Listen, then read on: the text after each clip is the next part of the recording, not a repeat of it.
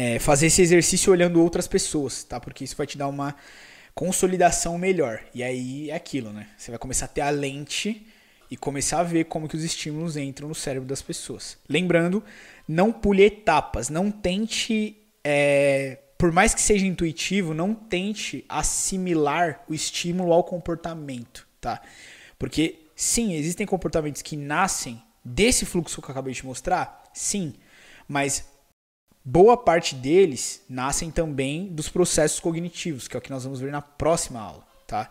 É, a, a, maioria dos comportamentos, ou boa parte deles pelo menos, nascem a partir do momento que a pessoa entende o que foi esse estímulo. Né? Se você, por exemplo, pegar essa, essa missão da semana aqui, é, você chegar em alguém que você conhece, obviamente, encostar a mão no ombro dela, você já vai saber qual é o comportamento dela depois que ela receber aquele estímulo. A, prova a probabilidade dela simplesmente olhar é muito alta. Você sabe que só o estímulo ali pode gerar o comportamento. Só que o que acontece no cérebro dela para ela olhar? Entende? É isso que nós vamos ver nas próximas aulas, principalmente na próxima que, que, que é a aula de processos cognitivos, ok?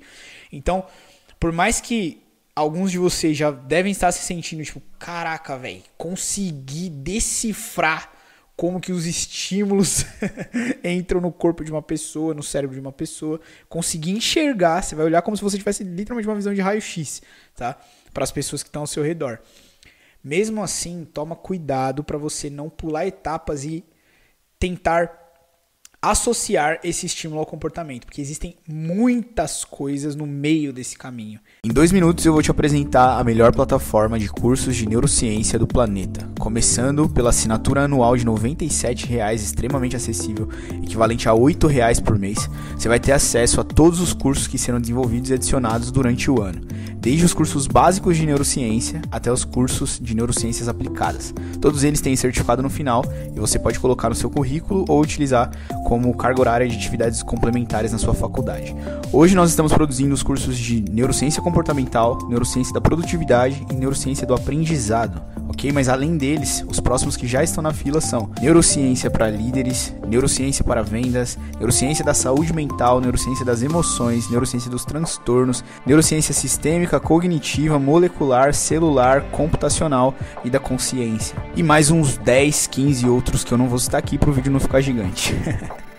Então vai lá fazer a sua assinatura no valor de R$ 97,00 por ano, equivalente a R$ 8,00 por mês, para você ter acesso a todo esse conteúdo. O link está aqui na descrição e no comentário fixado do vídeo. Te vejo nas aulas.